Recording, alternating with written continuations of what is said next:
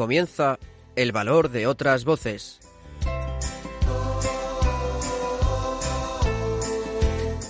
Con Carmen Massanet.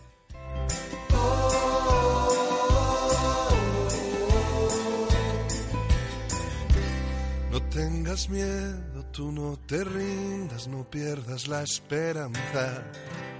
No tengas miedo, yo estoy contigo en lo que venga y nada puede ni podrá el desconsuelo, retando a la esperanza, anda, levántate y anda.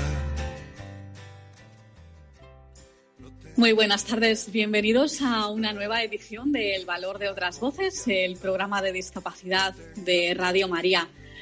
Comenzaremos el programa de hoy dando a conocer el trabajo de la Fundación Sueño de la Campana, una organización que tiene varios proyectos para niños con discapacidad en Nicaragua, además de otros proyectos que también son de interés.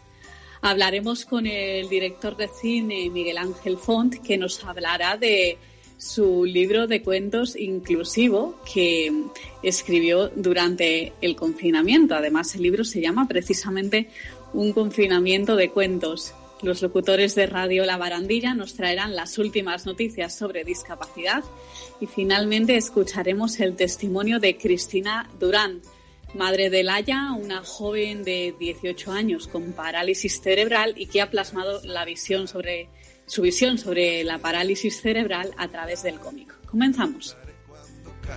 Siempre puedes empezar de cero. Yo lo hago todo nuevo.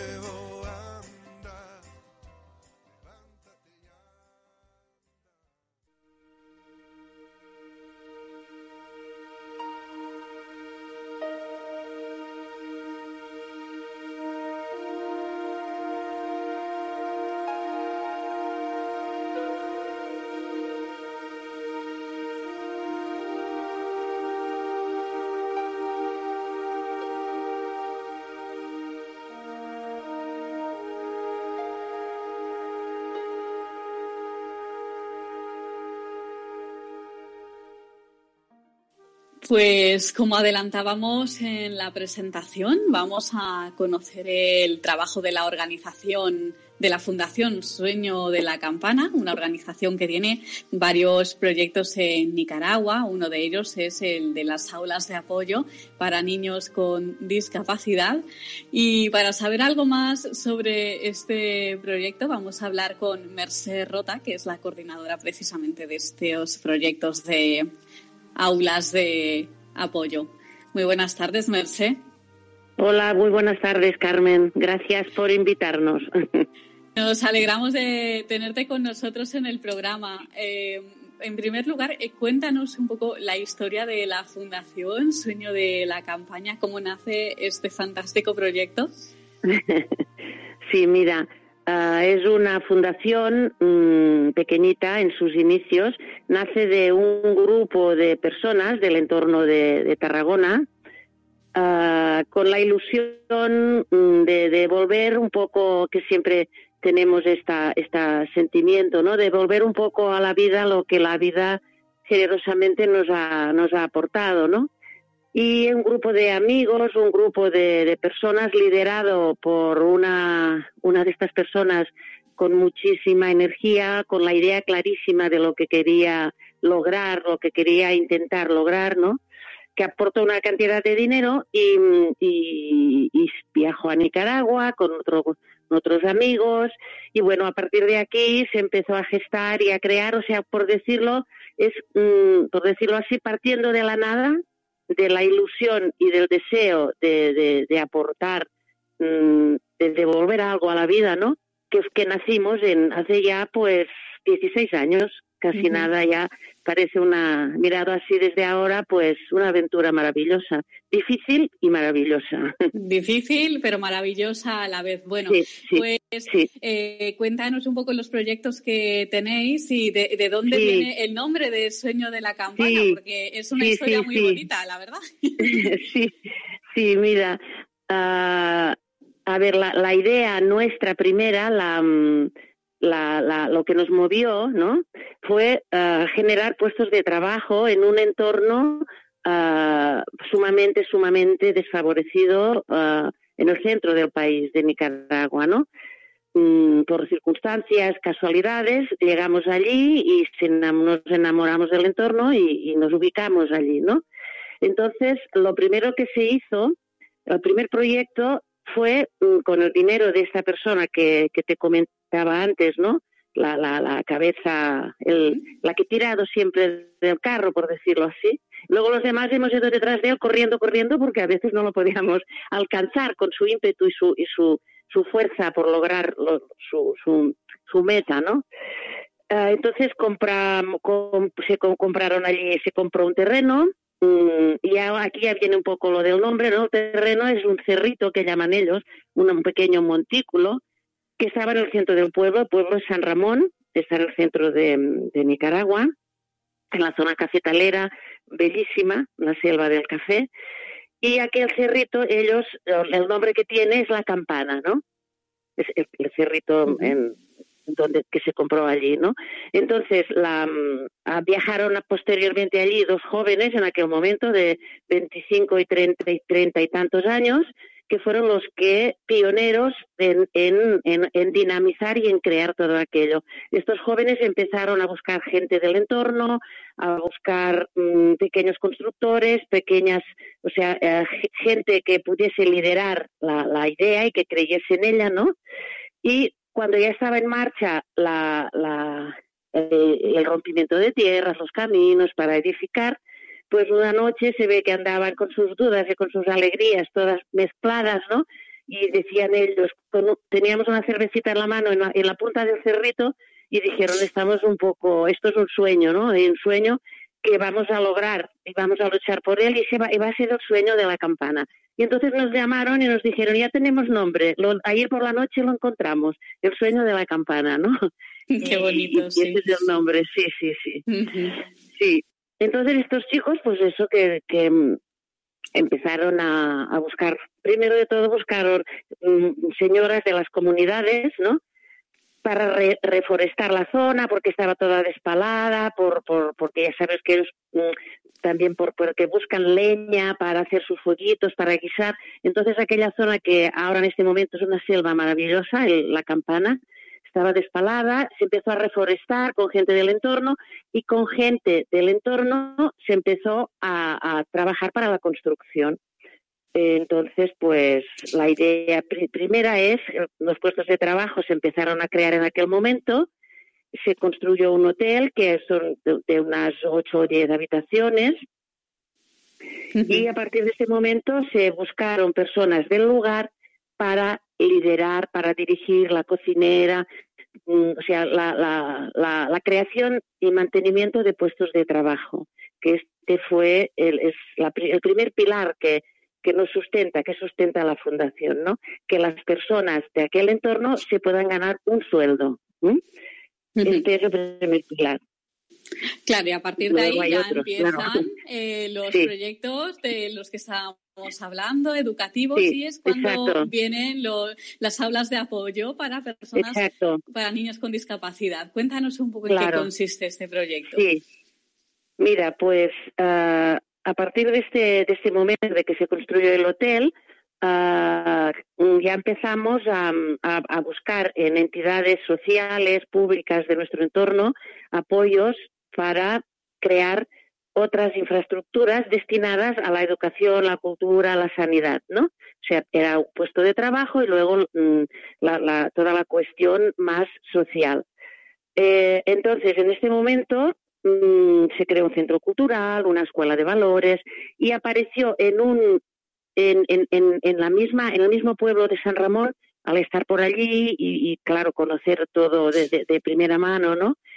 En la, en la escuela la, gran necesidad de, mm, de, de, apoyar, de aportar a, los, a las personas adolescentes y niños con, con discapacidad, ¿no? Hablamos con la, con, la, representante del Ministerio de Educación de Nicaragua, visitamos comunidades que aquello yo, por ejemplo, que nunca había visitado un entorno así, todavía tengo en mi, en mi alma, ¿no? El ver a visitar casitas en, el, centro de, las, de la selva, con, con, personas pues que no se movían de allí o que, que por, por su discapacidad física, cognitiva, o sea, era un entorno tristísimo dentro de la dificultad. Claro, eran siempre las personas que menos, que más dificultad tienen son las que más sufren en los entornos difíciles, ¿no? Además. Y entonces, pues, nos, nos, removió el alma, ¿no? Y cuando regresamos, pues, ah, aparte de todo esto de generar puestos de trabajo y de, y de crear un centro cultural, esto era una emergencia emocional que teníamos, ¿no? Yo también soy, y un grupo también de mi, del grupito nuestro, vinculada toda la vida al mundo de la educación. Yo he trabajado muchos años en la educación especial, con, sobre todo con, chicos con síndrome de Down, y aquello me conmovió, ¿no? Y entonces hablando con, con gente cercana a escuelas, a, a personas que mm, muy cercanas a nosotros del mundo educativo, pues decidimos al margen o paralelamente a todo lo que estábamos creando, crear un apadrinamiento para poder aportar ayuda a este entorno mm, tan difícil. Y así nació, o sea, eso ya hace 10 años, la fundación hace 15, esto hace 10, casi 11, y lo primero que hicimos fue al lado de la escuela regular que llaman ellos, de la escuela ordinaria, crear un aula, un edificio, para esto pedimos al Ayuntamiento de Barcelona mm, un aporte. Hemos, luego, después de tener el hotel y tener una estructura que nos validaba, que nos daba fuerza, ya las entidades nos han ido aportando para hacer mm, proyectos paralelos alrededor del, núcleo central, ¿no? Entonces el Ayuntamiento de Barcelona, en este caso, nos aportó para, para, el, para el edificio y a partir de aquí empezamos a, mm, bueno, pues a contratar, se contrataron tres personas de allí. Siempre intentamos que, y, logramos que las personas que están en los proyectos sean ah, de allí del país, porque tiene que ser el país el, que lo sustente, que se lo haga suyo, ¿no? Nosotros siempre queremos apoyar, pero nunca, mm, nunca, nunca liderar en primera línea porque es suyo, es de ellos, ¿no? Y de ellos tiene que ser. Y entonces apoyamos, a, apadrinamos a tres personas, bueno, que, que son mm, psicóloga, una maestra y una pedagoga, que son las que han liderado todo este tiempo las aulas de apoyo, ¿no? ¿Y a cuántos a lo mucho, mucho rato seguido. no, te preocupes, es muy interesante lo que nos estás contando. ¿A cuántos usuarios atienden, se atienden en Mira, estas en este momento, sí, en este momento lo que tenemos, o sea, es la segunda aula de apoyo. La primera la, la hicimos, tal como te comentaba, en el pueblo, en San Ramón, y lo que también para ser fieles a nuestro, a nuestro ideario, ¿no? O sea, lo, apoyamos durante cinco años y luego fue el Ministerio de Educación quien se ha hecho cargo de él y lo ha integrado en su, en su estructura educativa, ¿no? Cinco años hicimos un convenio con el Ministerio de Educación, con la alcaldía, con un centro, que esto es muy importante, de Barcelona, de educación especializada, que es el que ha dado el apoyo pedagógico, psicológico, emocional a este centro. Mensualmente depende, o a veces más, más cercano ahora porque las tecnologías en este momento también son, son mejores allí, ¿no? Mantiene una, mantienen conversaciones por Skype con, los, con las, las, personas responsables de allí y cuentan sus casos, les explican las dificultades, los logros, comparten y les dan un apoyo emocional y, y, profesional grandísimo, ¿no? Y esta gente de este centro de Barcelona viaja a Nicaragua, personal, mm, maestras, el director mismo, y, y les ha dado, les da un apoyo grandísimo profesional y humano, ¿no? Para, para tirar adelante con esto. Entonces, este convenio, esta, este centro también está en el convenio, ¿no? Y, en, en, el, en la primera aula, a los cinco años, que fue en el 2015, el Ministerio de Educación la absorbió y ahora funciona con personal y, y, recursos del Ministerio de Educación nicaragüense. Posteriormente, nos dijeron, oye, en, en la comunidad de Yukul, que es una comunidad recóndita, escondida, bellísima, pero de difícil acceso y muy cerradita en, en sí misma. Allí hay muchísimos, hay muchos, muchas necesidades de, visto el éxito y vista el ímpetu que, que, la, pasión con que, con que entre todos le pusimos, ¿no? Creamos la y los padrinos que se lo preguntamos y nos han mantenido el apadrinamiento hasta ahora que, que ya hace 10 años y ahora estamos terminando el segundo la segunda el segundo apadrinamiento del aula de esta de Yuku, ¿no? Y, y en eso estamos. claro. Y el objetivo es que estos alumnos que forman parte de las aulas de apoyo eh, luego se integren en la escuela ordinaria. Claro, claro. Esto también era muy es, es, prioritario, ¿no? Mm, ya te comentaba que el aula que se creó está en justo en, en el patio, en, el ladrito de la escuela regular, de la escuela ordinaria. Estos niños están un, un tiempo en el, en el aula de apoyo y otro tiempo mm, inmersos en, con sus compañeros en el aula regular, con el apoyo de estas personas que durante estos cinco años se, se, se apadrinan, ¿no? De, estos estas profesionales y, mm, y, y para que ellos sobre todo a nivel social, a nivel de vínculo, tanto ellos como sus padres, sus madres básicamente, ¿no? Que eran personas como distanciadas, como entre comillas, incluso a veces como avergonzadas de tener un por, por, por, la por, la falta de recursos, por la falta de saber cómo tratarlos, ¿no? A estas personas, a estos, estos hijos, ¿no? Ah, entonces estas madres se han mm, integrado en la comunidad, en, mm, se, ha, se ha abierto un espacio tanto para los, los chicos y, los adolescentes como para las madres, porque básicamente son las madres y las abuelas allí quienes atienden a, sobre todo a estos, a estos niños con tantas necesidades, ¿no? Fíjate que ahora estamos en, en, en Yukul, con la edificación de, para cerrar bien los cinco años, la edificación del aula, para dejarles un espacio muy adecuado y muy amplio y muy, muy lo más confortable posible. Y, las madres, las abuelas y algunos padres y se, se, han ofrecido para hacer de para llevar la mano de obra para la edificación, para la limpieza del terreno, para o sea que hay un, vínculo establecido entre toda la comunidad que esto también de alguna forma es lo que más te satisface, ¿no? O sea, el, el, el, el, el poder mm, mm, ir todos a una y ser reconocidos, ¿no? Mm. Claro, pues Mercé, para finalizar, nos gustaría que nos dieras los datos de contacto de la Fundación, algún correo electrónico, algún teléfono donde los oyentes que estén escuchando puedan contactar con vosotros, pues para obtener más información o para colaborar. Claro, claro, claro, con, con, mucho gusto, sí, sí. Mira, la, el correo es fundación, en catalán, fundación CI, CIO, Fundación La Campana, o sea, como fundación pero sin la M. Exacto. Sí, arroba yahoo.es. Fundación La Campana, arroba yahoo.es. Muy bien. Sí, sí. Perfecto, pues Merced Y te doy la web, pero bueno, si nos mandan, si, si nos mandan aquí un correo ya le explicaríamos. Sí. mira, la web es uh, las tres W, Fundación La Fundación aquí sí con, con la N, fundacionlacampana.es también. Fundacionlacampana.es, muy bien. Sí. De acuerdo, pues Merced Rota, coordinadora pues de estas aulas de apoyo para niños con discapacidad de la Fundación Sueño de la Campana en Nicaragua. Muchísimas gracias por estar con nosotros en el programa. Muchísimas gracias a vosotros por darnos voz, por dar voz a este sueño solidario tan querido, tan amado y por poderlo compartir con quienes nos escuchan. Muchas gracias. Un abrazo. Igualmente.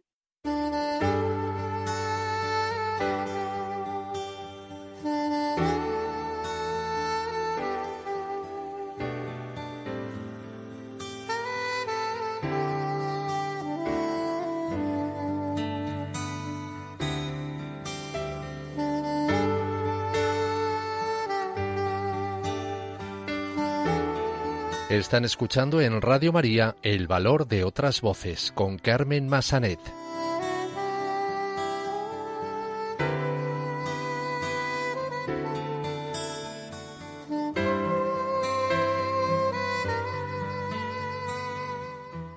Continuamos en el valor de otras voces y vamos a hablar ahora con el director de cine Miguel Ángel Font, que nos va a hablar del libro de cuentos que ha escrito durante el confinamiento y se, además es inclusivo también, está hecho para que personas con diferentes discapacidades puedan acceder a él y de hecho el libro se llama Un confinamiento de cuentos. Vamos a hablar ahora mismo con él. Miguel Ángel, muy buenas tardes.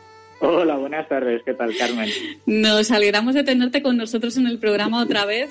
Bueno, ¿cómo, cuéntanos cómo surge este proyecto de escribir un libro de cuentos durante el periodo de confinamiento que te llevó a hacer esto.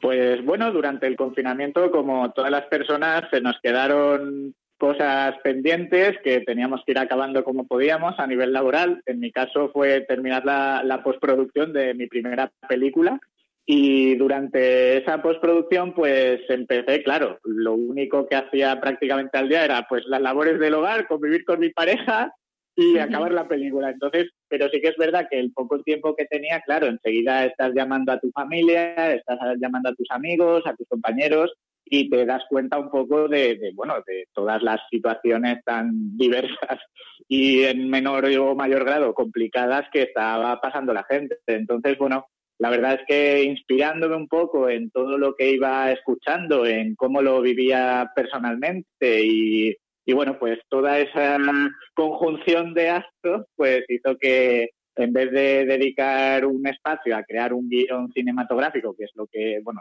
mi profesión, pues lo que hice fue planteármelo como que el propio proyecto fuera un libro. Al final, a mí los cuentos me han encantado siempre y he sido un gran consumidor, entonces, bueno, pues pues me apeteció contar esa especie de diario de emociones y cuestiones personales pues a través de, este, este, libro. ¿Y qué nos vamos a encontrar en el libro? Porque está dividido en varias temáticas, ¿verdad? Referentes pues a los diferentes temas de la vida cotidiana. Sí, pues bueno, a ver, el libro tiene muchas cosas, porque al final el, tema del audiovisual no lo hemos dejado de lado y en muchos de los cuentos pues existen vídeos asociados a través de QR. Aparte están los cuentos que como dices están ordenados en cuatro grandes bloques, sobre todo también por pues, esa cuestión de hacer el libro más accesible, ¿no? Yo creo que al final cuando intentas ser más inclusivo, más accesible, una de las primeras cosas que haces es intentar ser muy ordenado. Entonces sí que es verdad que hemos desglosado cada algunos cuentos en grupos que aunque son historias que empiezan y terminan, sí que tienen cierto sentido si los lees en el orden que está planteado el, propio libro. Y luego cada cuento dispone de dos ilustraciones y, bueno, una serie de cosas añadidas ahí alrededor que mejor siempre digo lo mismo, que al final eh, lo, lo, mágico de un libro también es el propio acto físico de pasar la página y no saber nunca qué te vas a encontrar, ¿no? Entonces, en ese sentido sí que hemos tratado de que el propio libro, te, eh, a través de cada página, no sabes si te vas a encontrar una ilustración, un contenido QR, otro cuento, mm, valoraciones eh, a nivel de crecimiento personal, que hemos trabajado con tres terapeutas y psicólogas para que en cada cuento haya una serie de contenidos didácticos o terapéuticos alrededor de ese cuento. En fin, hay un gran número de cosas. Sí, y mm, en cuanto a la inclusión, ¿de qué forma eh, se ha incluido aquí a las personas con discapacidad, personas con discapacidad visual, auditiva? ¿De qué forma van a poder acceder al contenido de forma inclusiva? Pues por un lado, digamos que aparte de mi trabajo como cineasta, pues llevo muchos años investigando en temas sobre cómo hacer que la cultura sea más inclusiva. Y el libro pues suponía un reto también para, pues a la hora de ver, yo llevo muchos años haciendo contenidos audiovisuales, pero al final, bueno, pues tiendes a, pensar en más grande porque al final creo que la cultura es un derecho, no un privilegio.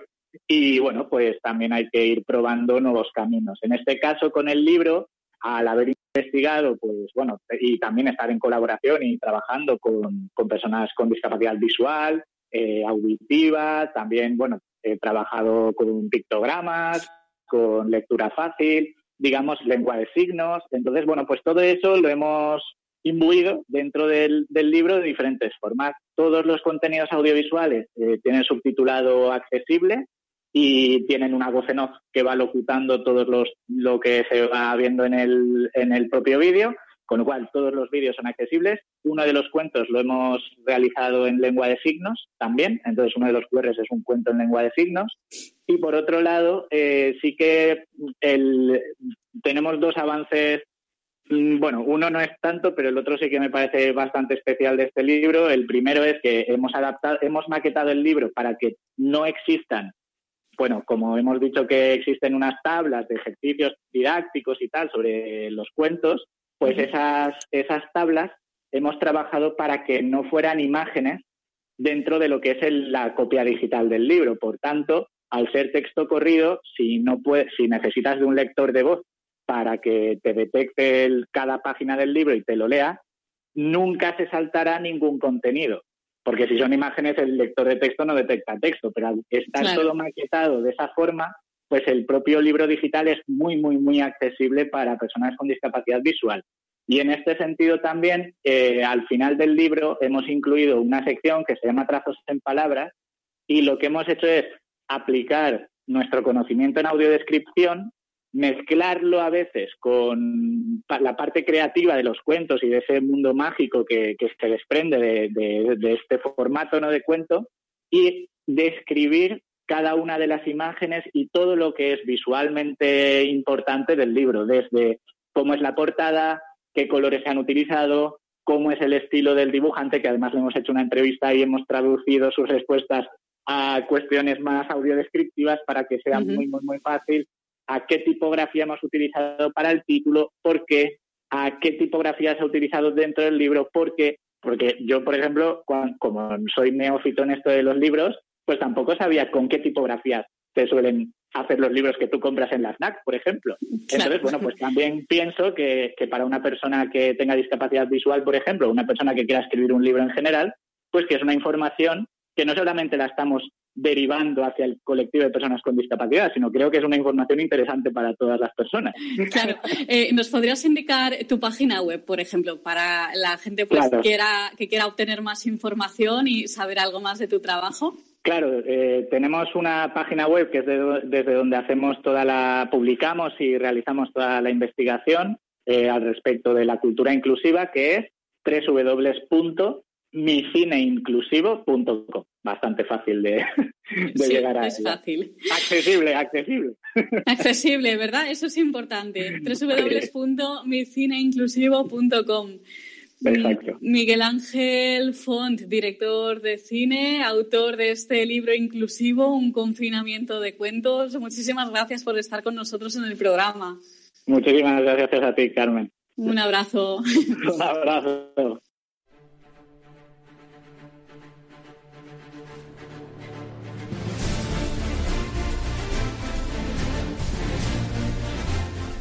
Continuamos en el valor de otras voces y ahora los locutores del programa Conecta con nosotros de Radio La Barandilla nos van a traer las últimas noticias sobre discapacidad. Hola, buenas tardes. Somos los locutores de la radio social labarandilla.org y hoy vamos a traer las noticias de la discapacidad al programa de Radio María. Soy José Manuel Dolader, director de la radio social labarandilla.org y Amadeo Arribas es mi compañero que es vocal de la junta directiva de esta entidad y representante de las personas con discapacidad. Comenzamos, Amadeo. El Pleno del Senado dio luz verde el miércoles día 2 de diciembre por unanimidad una moción presentada por el PNV que insta al gobierno a que ponga en marcha las acciones necesarias para que el Comité Paralímpico Internacional permita una categoría específica para que los deportistas con síndrome de Down puedan competir en Juegos Paralímpicos.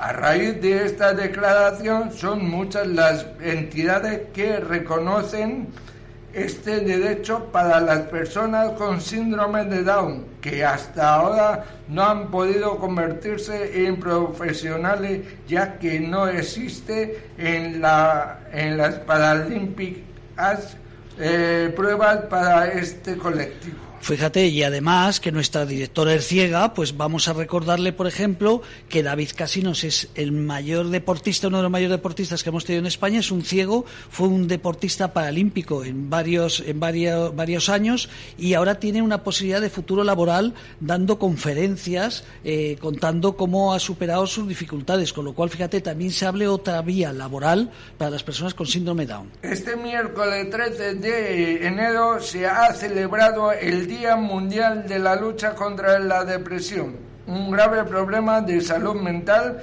que se ha acrecentado con la pandemia que estamos sufriendo junto a otras patologías como la ansiedad.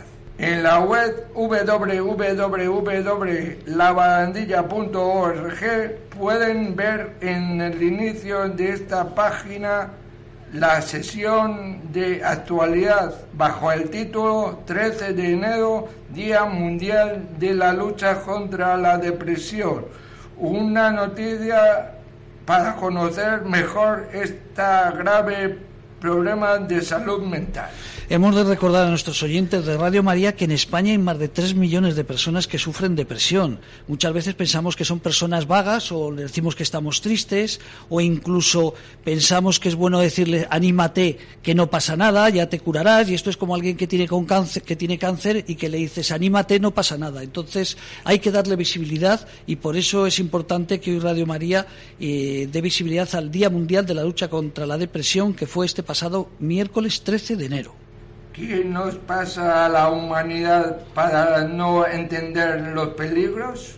Lamentablemente la sociedad no nos hemos concienciado lo suficiente del problema que supone el COVID-19 después de 10 meses y de confinación. Vamos a lugares donde nos quitamos las mascarillas como en los restaurantes. Tenemos reuniones familiares con graves consecuencias, etcétera. Fíjate, Amadeo, qué importante eh, dar un aplauso a los trabajadores de la hostelería, porque si hay alguien que realmente ha sufrido y está sufriendo las consecuencias del COVID son los trabajadores de los restaurantes. Nadie se nos ocurre pensar entrar en un, eh, en un Carrefour, entrar en el día, entrar en una tienda y quitarnos las mascarillas. Todo el mundo nos volveríamos locos diciendo cosas. Bueno, pues los trabajadores de la hostelería eh, tenemos que darle un aplauso porque son los únicos en España que trabajan donde todos sus clientes, y son muchos, hablan sin mascarilla. Ha caído la nevada del siglo y a pesar de las recomendaciones de no salir de casa o solo para lo necesario, cada día miles de españoles van eh, han tenido que ir a urgencia por caída y resbalones. Sí, esas salidas ¿no? que hacemos para ir a pisar el hielo, ir a pisar, pues muy mal, muy mal. Eh, en Guadalajara eh, diariamente más de 60 personas tienen intervenciones de roturas de piernas, de, de, de, hombros. Eh, fíjate en Madrid, si eso es en Guadalajara, hablamos de miles de personas que pasan por los hospitales que, quitando ese trabajo que tendrían que hacer para el COVID, dedicarlo a este grave problema que tenemos que seguir muy concienciados, porque nos quedan unos días de aguantar hielo en muchas zonas, sobre todo en Madrid. Y, y recomendamos solidaridad y muchos vecinos ayudando a quitar la nieve. Sí, una gran labor se ha visto en Madrid, se ha visto, eh, Radio María se escucha por toda España,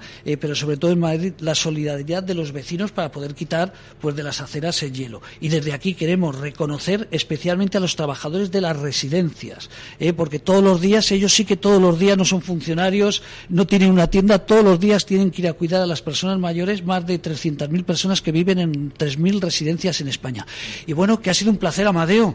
Lo mismo digo, no, José Manuel. Pues hasta otro domingo. Adiós.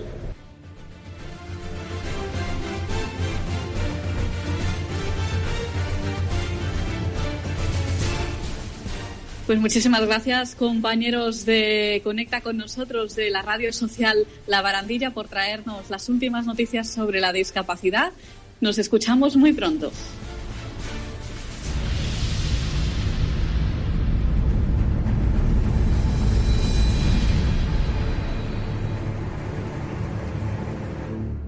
El valor de otras voces, el programa de discapacidad de Radio María.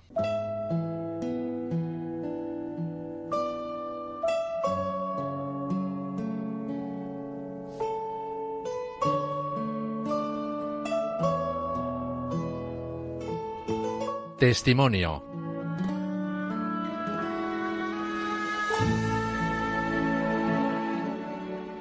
Continuamos en el valor de otras voces y vamos a escuchar ahora el testimonio de Cristina Durán. Ella es la madre de Laia, una joven de 18 años con parálisis cerebral y ha plasmado eh, su visión sobre la discapacidad y de la parálisis cerebral, en este caso, a través de un cómic. Muy buenas tardes, Cristina. Hola, muy buenas tardes. Nos alegramos de tenerte con nosotros en el programa.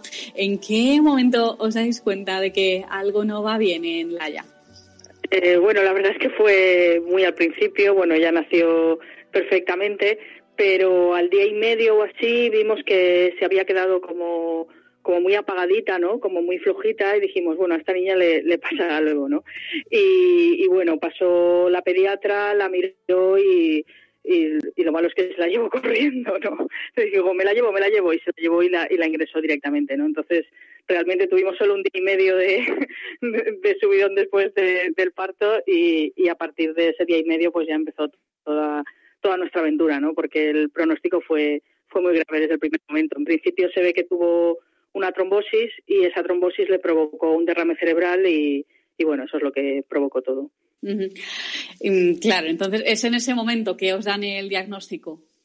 Sí, sí, o sea, en cuanto la ingresaron y tal, lo primero que nos dijeron es que tenían que hacerle muchas pruebas y, y bueno, la, el, las primeras noticias que nos dieron fueron bastante graves porque, porque claro, mientras ella estaba en intensivos nos dijeron que, que no sabían, o sea, que no sabían si iba a llegar al día siguiente, que estaba muy grave y que era bastante probable que, muriera, ¿no? Incluso nos llegaron a preguntar si queríamos, eh, o sea, si queríamos eh, permitir los ejercicios de resucitación y tal, un poco estas medidas extremas, ¿no? Que, que, que bueno, que en un principio nosotros dijimos que, que no, que si, que si la naturaleza tenía que seguir su curso, que lo siguiera, pero bueno, eso, que hicieran lo posible por, exacto, por, por, por sacarla adelante, ¿no? Pero que tampoco queríamos que tomaran más medidas de, necesarias, ¿no? Entonces, el, eh, eh, las primeras noticias fueron esas, que podía no sobrevivir y que sobrevivía, y sí que si sobrevivía, pues que probablemente se iba a quedar muy, muy mal, ¿no? Prácticamente vegetal.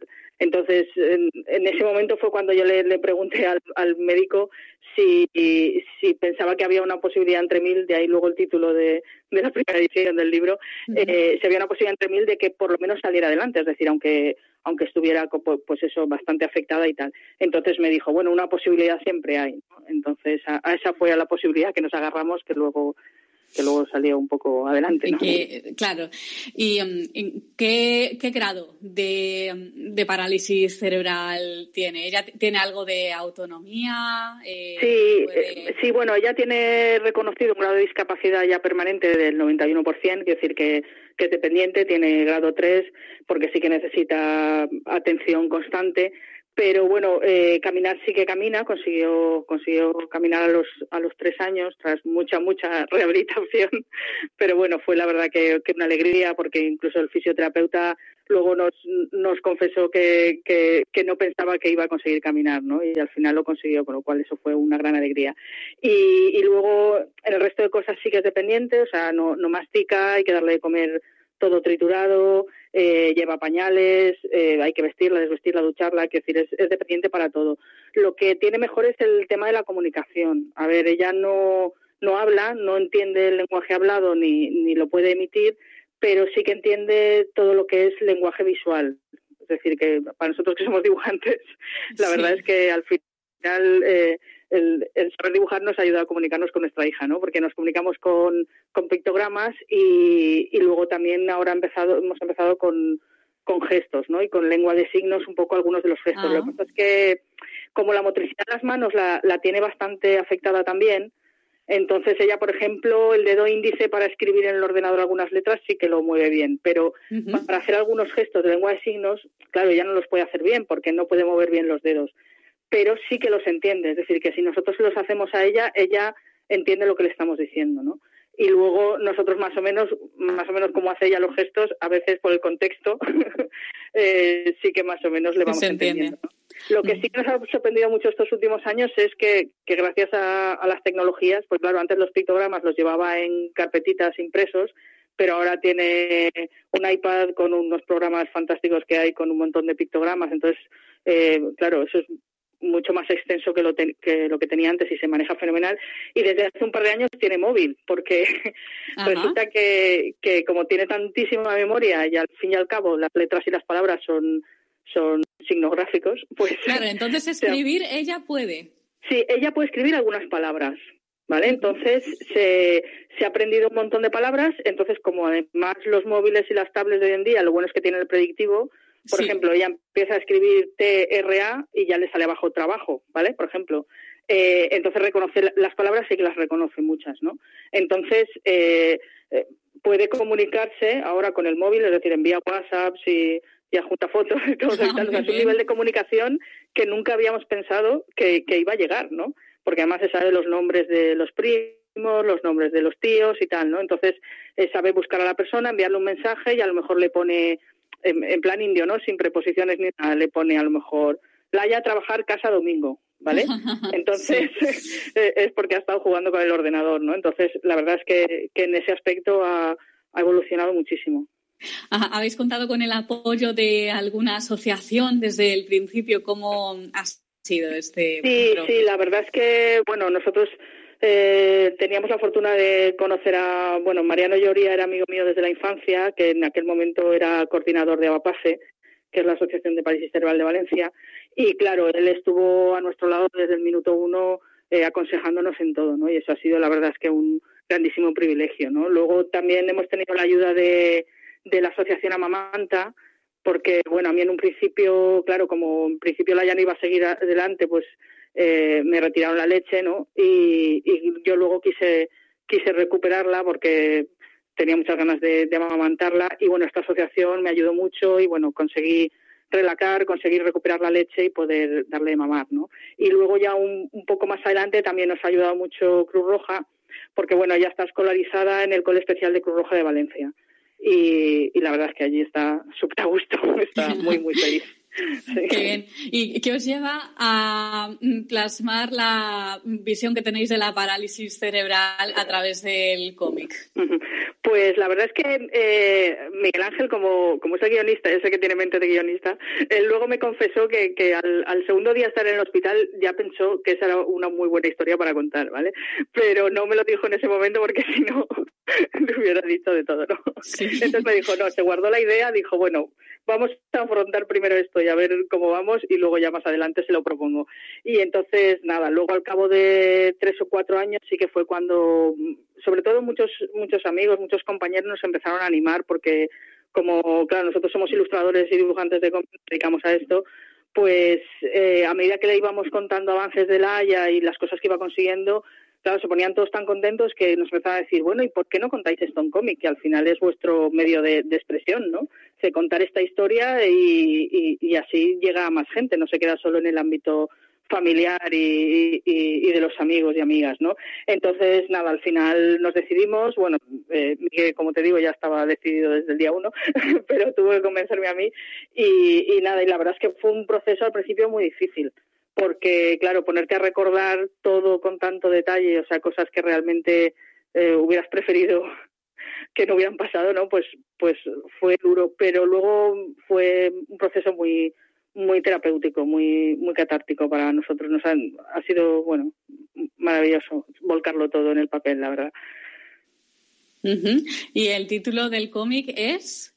El título, bueno, el título inicial era Una posibilidad entre mil, que fue la primera edición que, que hubo, pero ahora eh, la edición que hay actualmente se llama Una posibilidad edición integral, porque está, está editado por la editorial Astiberri. Y, y, bueno, este libro lo bueno que tiene es que incluye eh, la primera parte, que es una posibilidad entre mil, la segunda parte, que es la máquina de Fren, en la que contamos la adopción en Etiopía de nuestra segunda hija, y hay cuatro o cinco páginas extra. O sea que, que este volumen integral es el que, el que se encuentra ahora en librerías y en, y en bibliotecas. Exacto. Eh, adoptasteis a vuestra segunda hija, a Selam. Eh, ¿cómo, lo lleva ella el tener una hermana con parálisis cerebral? Bueno, la verdad es que al, principio, cuando estábamos en Etiopía, porque la adoptamos cuando tenía cuatro años, eh, bueno, tuvimos la fortuna de que íbamos con, con, otra madre adoptante que vive aquí en Valencia, pero que ella es etíope, entonces podía hablar en amárico con ella y explicarle las cosas. Entonces, antes de, volver a casa, ya le, le empezamos a enseñar vídeos, de cómo era su hermana, esta chica amiga le, estuvo explicando pues que su hermana era especial y tal. Y nada, y al principio la verdad es que bien, las dos primeras semanas más o menos bien, se iban mirando la una a la otra. Luego tuvo una época Laia de muchísimos celos, entonces lloraba mucho, se agobiaba mucho porque claro, había pasado de ser la reina de la casa a, a tener una hermana. Luego tuvieron una época que jugaron bastante juntas y y, nada, y era, era muy chulo verlas ahí interactuar las dos y ahora como están las dos adolescentes pues vuelven a, a llevarse regular, ¿no? Pero bueno, Selan lo lleva bien, lo que pasa es eso, que tiene, sabe que tiene que tener mucha paciencia con Laia, porque Laia es bastante cabezota y bueno, y sigue estando celosa de su hermana, entonces eh, vamos, le, hace un poco, le pone las cosas cuesta arriba a Selam, la verdad. claro, pero es lo que pasa en estas edades, ¿no? Lo que pasaría en una situación Exacto, exacto. Sí, sí, sí. Se llevan como dos buenas hermanas adolescentes. sí. ¿Cómo ves eh, el, futuro? Eh, ¿Crees que se está haciendo lo suficiente para integrar a estas personas? Bueno, cuéntanos un poco. A ver, yo el futuro es lo que más me preocupa del mundo.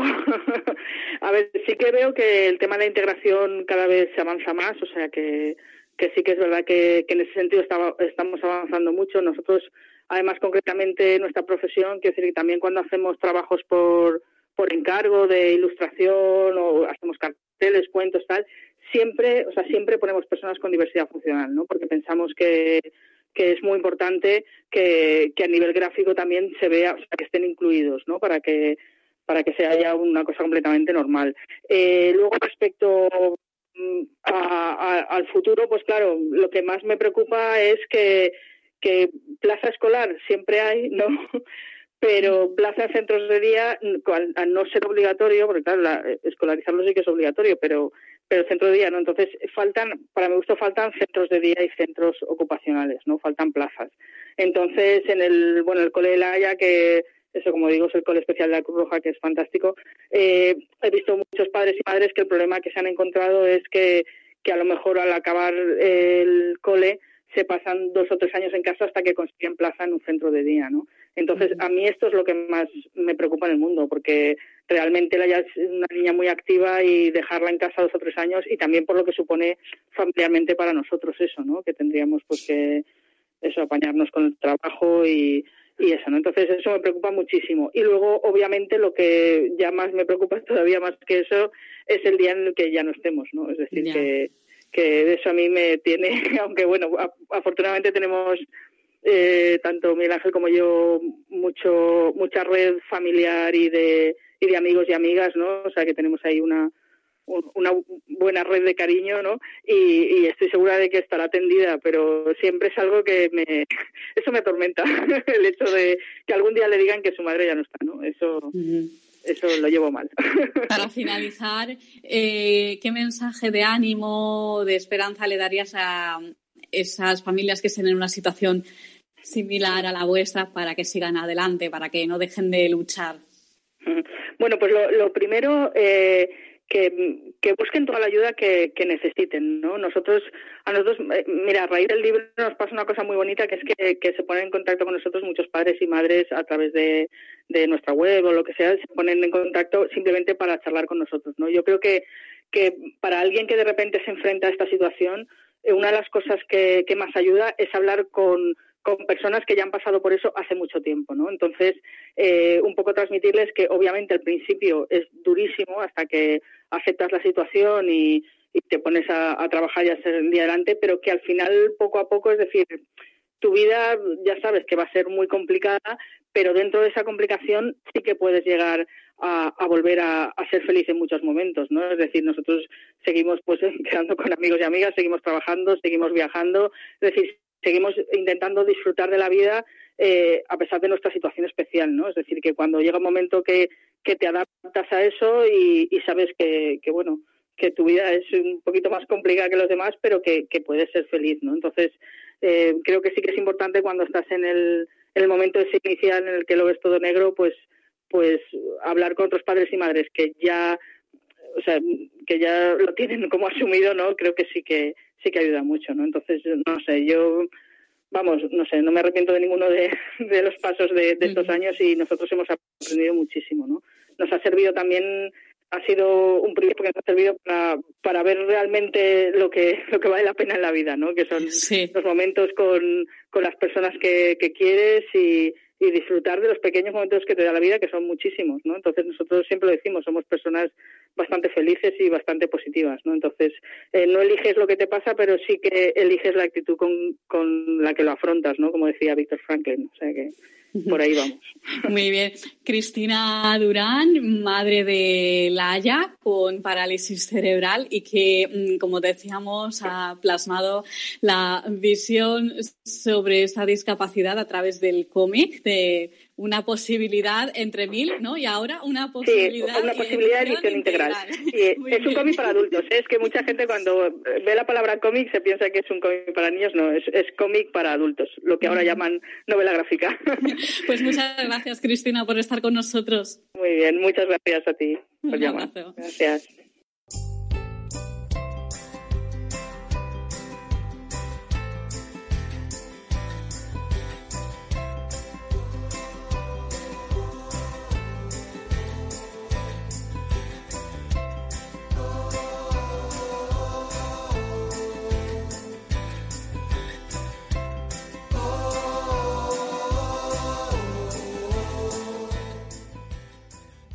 Hasta aquí llega esta edición de El Valor de otras Voces. Les recordamos nuestras vías de contacto. Por un lado tenemos nuestro correo electrónico. La dirección es el valor de otras voces arroba radiomaria.es, el valor de otras voces arroba radiomaria.es y también tenemos nuestro contestador. El teléfono es 91005-3305. Repetimos, 91005-3305. Un abrazo muy grande y nos escuchamos en 15 días. Muchas gracias por estar ahí.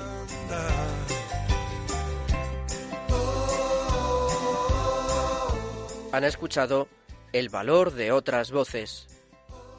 Un programa presentado por Carmen Massanet.